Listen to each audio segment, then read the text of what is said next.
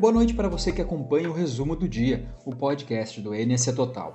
Eu sou o jornalista Eder Curse. Me acompanhe para ficar por dentro das principais notícias desta quinta-feira, 12 de agosto.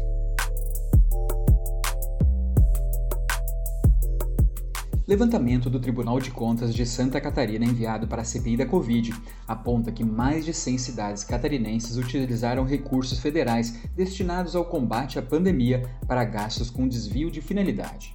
A NSCTV teve acesso a esse levantamento. No topo da lista, além de Correia Pinto, aparece ainda Santo Amaro da Imperatriz, na Grande Florianópolis.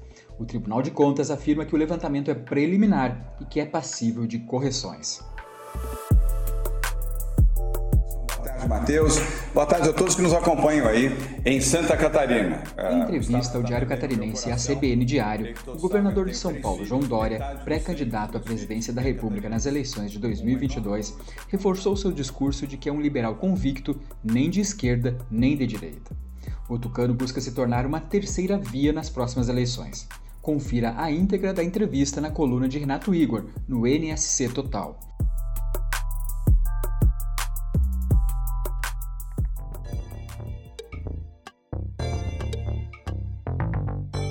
Mudando de assunto, um dos astros da televisão no Brasil, o ator Tarcísio Meira, morreu aos 85 anos nesta quinta-feira, vítima da Covid-19.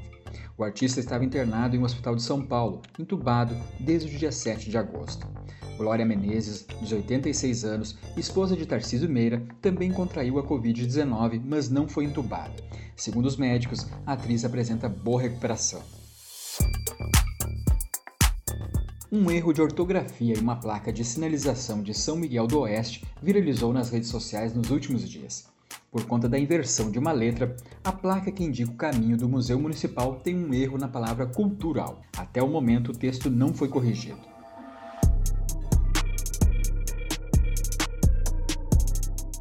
O empresário Paulo Erig, de 71 anos, ficou gravemente ferido ao ser esfaqueado pela companheira na cidade de Penha, no litoral norte de Santa Catarina.